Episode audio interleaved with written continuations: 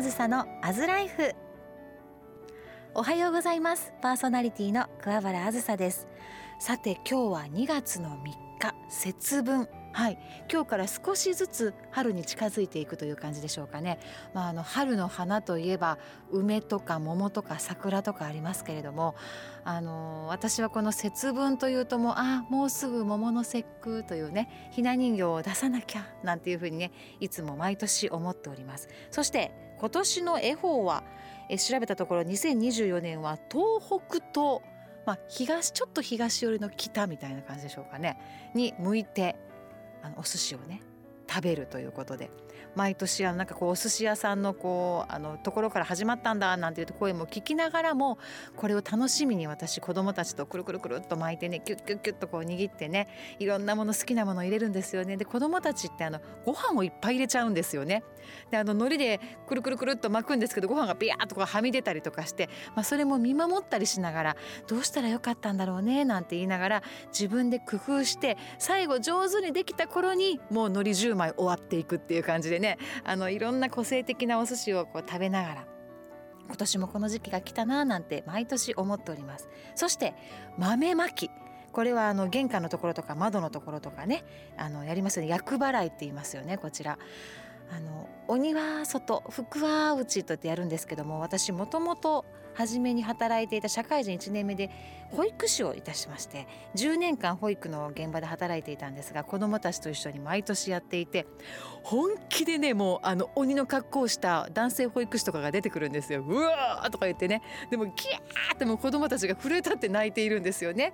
でそこで、まあ、その前に年長さんとかちょっと言葉が分かるようになってきた子どもたちにはどうして鬼は外福は落ちっていうのかななんていう話をしていてもちろん家の中に悪いものが入ってこないようにっていうのもありますけれども自分の心の中の嫌な鬼っていませんか？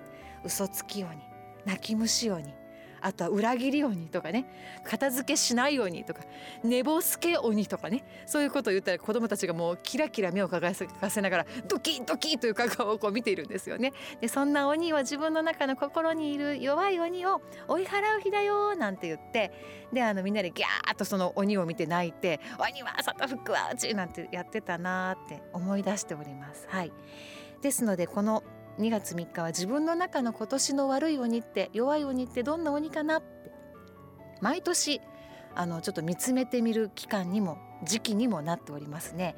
今年は私どんな鬼かな？うんそうだな。今特にこう冬寒い布団から出たくない鬼とか。あの明日朝早いって分かってるのによく夜更かししちゃう鬼とか。太る太ると思いながらも甘いもの食べちゃう鬼とか。甘いな！と思いながらもはい。思っております。明日からやりますというとダメなので今日からいろいろとあの自分の弱い鬼を追い払ってまた春に向かって明るく生活できていけたらいいなと思っております。さてこの番組では毎日の生活の中で自分だけでは調べることができないような情報や豆知識を専門分野でお勤めの方にお聞きしていきます。またご活躍中のゲストをお迎えして元気が出るお話や暮らしのヒントなどを伺っていきます。メールアドレスはアズライフ aslife アットマーク obc1314.co.jp お手紙は郵便番号552-8501ラジオ大阪桑原あずさのアズライフまでお寄せください。えまたインスタグラムやフェイスブックページでは桑原あずさのアズライフのアカウントでページを開設してゲスト情報ですとかどんなテーマのお話を届けますよなんていう告知などもしております。ラジコ1週間の配信の後にはアーカイブのご案内などもしておりますのでまたあの話聞きたいななんて方はアーカイブでぜひお聞きいただけたらと思います。今週もどうぞ最後までお付き合いください。ださい。AM1314 FM919 OBC ラジオ大阪桑原あずさのアズライフ。アズのハッピーシェア。このコーナーはさまざまな分野でご活躍中のゲストをお迎えしあなたの日々の生活の中に小さな幸せを感じることができるようなお話をお伺いします。今週のゲストは前回に引き続きジャズシンガーの藤村真希さんをお迎えしています。よろしくお願いします。よろしくお願いします、はい、今回ももうどこで買ったんですか？っていう素敵なペンダントというかなんかね、アクセサリーも素敵で。はい。レースのお洋服と指輪も爪もなんかも全部素敵でもうあずささんに会うからと思って、もう一生懸命ちゃんと来ました。本当ですか？はい、ありがとうございます。はい、そんなマキさんですが、前回はちょっとクラウドファンディングでいろんな先生方と教育についてインタビュアーとしてお勤めになるんだよなんてお話をいただいたのですが、今回は、はい、まあ、本業と言いますか。そうなんです。ジャズシンガーとしてのお話をお伺いしたいと思います。はい、ありがとうございます。マキさん、なんと、うん、わざわざ言わなくてもいいわと言われそうなのですが、ちょっとびっくりしたんですが、慶応義塾大学を卒業されていて、はい、しかもここって音楽科あったっけってこう一生懸命読んだんですけど 法法律？そうなんです。はい。弁護士さんか何かを目指されていたんですか、はい、そう実は検事になろうと思って。検事？はい。検事になろうと思って。かっこよすぎますね。そうです。名前じゃないですよ。はい もうなんかあのホームズみたいなこんなイメージしましたけど かっこいいの、はい、ありがとうございます、それはまたどうしてですか？なんか弁護士ってちょっと悪徳っぽいじゃないですか？い。やそんなことないですよ。そんなことないんですよ、ないんですけどちょっとそんなんでね。いろいろと。はい、はい、まあでもそこに頭もついていったというところが素晴らしいですね。そこからまた、なぜゆえにこのジャズシンガーに？ねなんかもう気づいたらそうなってたって感じなんですけど、でもその大学にね在学中にあのアメリカのスタンフォード大学っていうところにちょっと留学をしていて、はい、でそこでねあの教会で炊き出しとかしてたんですよ。でその時にそこの教会すごくあのゴスペルとかがとても有名で、はい、盛んで、でそこで歌ってるうちになんか確か法律の勉強に行ったんだけど歌って帰ってきちゃったみたいな。なんかそあそこでじゃあ転機があったわけですか、ね、留学は法律のお勉強で行ったのに、まあのゆくゆくはそこの方あのロースクールに入りたいなと思って行ったんですけどね、はい、視察みたいな感じで行かれたわけですね。今イメージ的には。ガシガシですよ。何一つ法律のことなど何もせずに帰ってきましたね。はい、素晴らしい。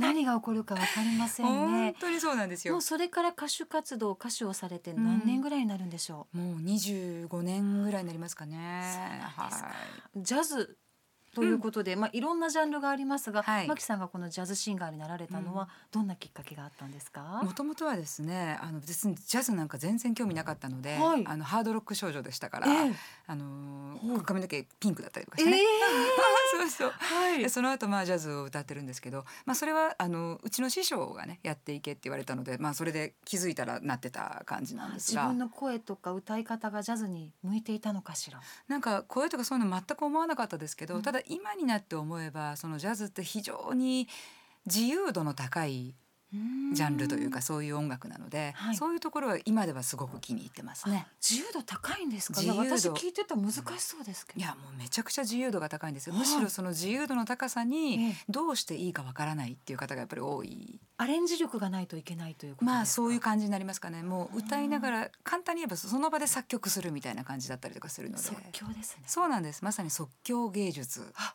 そうなのですか、うん、おっしゃる通りえー、それは何ですか？歌い方しかり、うん、歌手も音楽もということですか、うん、作詞作曲とかなりますか、うん。うんうん、作詞はねあのもちろん決まってるものがあるんですけど、えー、その歌い回しであったりとかメロディーをその場で変えていく、アレンジしていくっていうそういうのはジャズの面白いところですよね。まさに即興芸術と言われるゆえんだったりする、えー、なんかそうセンスが問われる分野ですね、もあるしまあ慣れもありますよ、いやそんな簡単になれもありますよって誰でもジャズ歌えないですので。最初はみんなそうですから、はい、最初みんなそう。そうかもしれない。うちもちょ娘がピアノをね、やってるんですけど私はちょっと挫折しちゃったんですけど、はい、ピアノ弾いてる時にジャズをちょっとやってたことがあるんですが、うんうん、やっぱりアレンジしないとジャズっぽくないというかね、うんうんうん、オリジナルでなんかありますね、はい、ここはわざわざ伸ばさなくていいのに伸ばしてみようかなとかね。あまあ確かにそういうのありますよね。歌もそうなのかもしれない、ね。うん、そうなんですよ、うん、そしてなんとマキさんは前回お話しいただいたその教育というところと、はいもう一つ、はい、英語にも携わっていらっしゃるそうなんです。ありがとうございます、えー、あのねやっぱりシンガーの皆さんがね英語ねすごいやっぱりこう不得意だっていうその苦手意識持ってらっしゃる方とても多くて、まあ、歌って英語いっぱい出てきますもんね。特にジャズなんか英語なのでね、えー、なのでもうそれがこうあのあの頑張ってる人たちばっかりなんですけどちゃんと上手に英語の発音ができてる人たちだけとは限らなくて、はい、そういう苦労してらっしゃる。でも上手くなりたいと思ってる。そういう方たちのためにその有名な英語のヒット曲とかをあの題材にして、はい。そういうどうやって発音すると上手に発音ができるかとか、それをきっちり発音を教えるそういうのをねやっています。今あの有名なというとこう誰もが知っている曲だと曲を覚えなくていいという、そうなんです。このプレッシャーがなくまずはこの曲に合わせて上手に発音しようとかねまさに覚えやすいですよね。そうなんです。誰もが知ってるヒットソング。いいですね間違いが少ないと言いますか はいまあそんな英語の、まあ、みんなで英語の歌も歌えるようになるよっていうようなそうなんです。ことですね、はいあとはニューアルバムもそうなんです。やっとですね。今一番、はいあの今まで、えー、2020年の11月に発売になった、You Have the Wings っていうそのアルバムのその後にやっと最新のアルバムですね。3月に出る予定です。何曲ぐらい詰まっているんでしょうかこれがですね。うん最終段階のあの調整中なんですけどもおそらく11曲ぐらい入ってですね。はい、はいこちらもうタイトルは決まっていますか？ほぼ決定。これが、えー Live at Apple Jump というそういうラ Live at Apple Jump。そうなんです。ここに詰めた思いはどんなものなんでしょうか？もうまさにそのまんまアえ。えップルジャンプというのはお店の名前なんですけど、はい。東京の池袋にあるお店なんですけど、そこでねあのライブをやっていてそのライブをそのままレコーディングしたんですよ。ほはい、なのでもうライブレコーディングなのですごく多分ねあの臨場感たっぷりで楽しんでいただける。もうお客様のお声なんかも聞こえてわーっとそれがアルバムになっちゃった。そうなんですよ、えー。めちゃくちゃ楽しいです。そそれをアルバムにしたいと思うほどすっごく楽しいライブなんでしょうね。楽しいんですよ。我々はやっぱりライブがもう本当にライブが命なので。マキさんもいろんなとこ行かれてるんですか？そうなんですよね。うん。もうあの去年とかも北海道からあの九州までいろんなところでツアーに行ってますねで。またこれだけコミュニケーションが力があると言いますか、うん誰とでも仲良くなれちゃう マキさんなのでライブでもいっぱいお話しされるんでしょうね。いっぱい喋りますね。でもなんかお客様ともすぐ仲良くなってしまいそう。そうそうありがたいもうちょっこと話したいけど歌も歌ってみたいなどっちもぐらいにね。さだまさしかって言われるじゃない。もう私さださん大好きなんで。もうこんな美しいさだまさしいたらびっくりしますわ。ありがとうございます。はい。大好きなんです。ええ関西ではどうでしょう、ライブ直近でございますか？はい、そうですね。あのもちろん藤村真希で検索していただけるとあのホームページもあるのでぜひスケジュール見ていただきたいんですが、はい。皆さんに聞いていただきたいのはぜひ今月末なんですけどはも、25日日曜日にですね、ナンバーハッチはい。でですね、あのちょっと大きなイベントがありますので、ええ。そちらの方をねぜひ見ていただきたいなと思っています。夜になりますか？夜ですね17時スタートぐらいだったと思うんですが。すか。はい。こちらあの藤村真希さんのオフィシャルサイトでもきっとね、ご案内がはい。出てくると思いますので、2月25日ナンバーハッチではい。夕方5時から、ここできっとニューアルバムも少しご披露ここはですねね。実はねちょっとしたイベントであのジャズもやるか、はい。うーんとねジャズのスタンダードを歌うというよりは、ええ。実はねいろんなもうなんかシルク・ドゥ・ソレイユみたいなイベントなんですよ。だからダンサーの人が来たりとかあのそれこそあのなんだろうこうあのキレみたいなものにねこうくるくるくるってキレキレみたいなのにくるくるまってはい。布にくるまってくるくるくるって人が降りてきたりとか。どどんな表現ですか？上からくるくるくるっと人が降りてくるんですか？そうそうカーテンみたいなのがぶら下がってて。なんかサーカスみたいですけども。そうなんですよ。だからまさはい。にシルク・ドゥ・ソレイユみたいな、だからそこでマキさんは何をされるんですか、歌ですもちろん。歌を歌ジャズを歌われる、うん、ジャズとかまあジャズじゃない曲もあるんですけうん。どそういうのとかを歌ってあとオペラシンガーの人とも一緒に共演したりとかめちゃくちゃ面白いんですよ。なんかこう前回のマキさんの教育の話もですけども、い、ろんなジャンルの方そしてもう国籍も問わずうん。さまざまな方ともう垣根を越えてつながっているそれが教育だったり文化だったり音楽だったりもうなんかうんすごい素敵だなと思いますね。ます。まあ大きく言って音楽と教育っても二大柱として私やってることなんで、はいもう人生かけてこの二つやっていこうと思ってるのでね。それマキさんはその教育と音楽というところでどういうつながりがあるとお考えになっていますか？そうですね。まあね、はい音楽ってやっぱ人格を形成するものだと思っているので、はいええだから音楽ってやっぱりね、あの歌とか歌ってると、こう声聞くとね、あこの人どのくらい歌えるかなとかわかるんですよ。はあで歌ってるの聞いたらあこの人意地悪だなとか、この人あすごい愛深いなとかわかるんですよ実は人。格が出ちゃう。出るんですよ、ね。怖いよ。まあどうしようもうマキさんと会う時みんなマスクして こんにちはあんまり声出さなかったしある程度ちょっと分かってから声出そうみたいな。全然本当にねだからねそういうのって声ってやっぱり人生とか、その人の生きてきた奥行きとかねそういうものが本当に出るので、はい。そこと教育ですね。そう。そう考えるとあの教育もプレゼンとかね、うん。表現の教育されてるっしゃおっしゃってたじゃないですか。はい、音楽もなので、うん。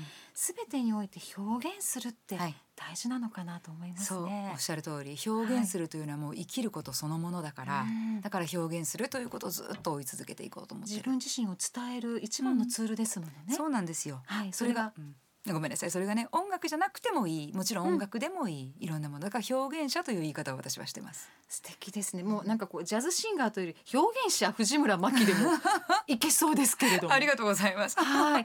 新しい肩書きにしよう、ね、でもとっても笑顔が素敵でもお話もなんていうんですか本当に才女って言いますかね、うんありがとうございます。フランクにお話ししてくださるけどとってもいろんなこと考えてそして周りの方のことも考えて今全部で体で表現されてるんだなと思いますね。ありがとうございます。あのお声でしか届けられないですけど、うん、すっごく表情が豊かで手もねたくさん動かしてくださってなんでしょうあのパフォーマンスを見てるようなあそんな会話を楽しませていただきました、うん、2回には。ありがとうございます、はい、さて今回特別にまだリリースしていないニューアルバムから一曲、うん、そうなんですご紹介いただけるということで。本邦初公開。はい、はい、もうまだ誰も聞いたことがないその新しいアルバムの中からですね、えー、私のオリジナルで前回のアルバムのタイトルにもなっているんですが「You have the wings 君には翼があるよ」っていうそういう曲その名の通りと思いますが、うん、どんな思いが込められていますか、ね、ずっと先生業とかもしてきて3500人ぐらい教えてきてるんで、はい、でもそれぞれが実はみんなそれぞれ翼をもともと持ってて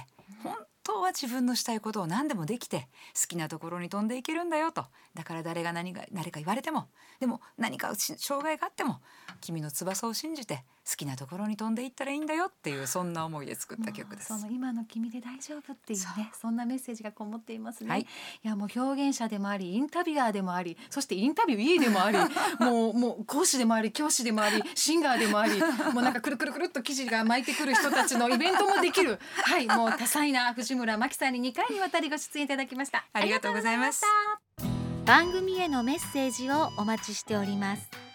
メールアドレスはアズライフアットマーク obc1314.co.jp aslife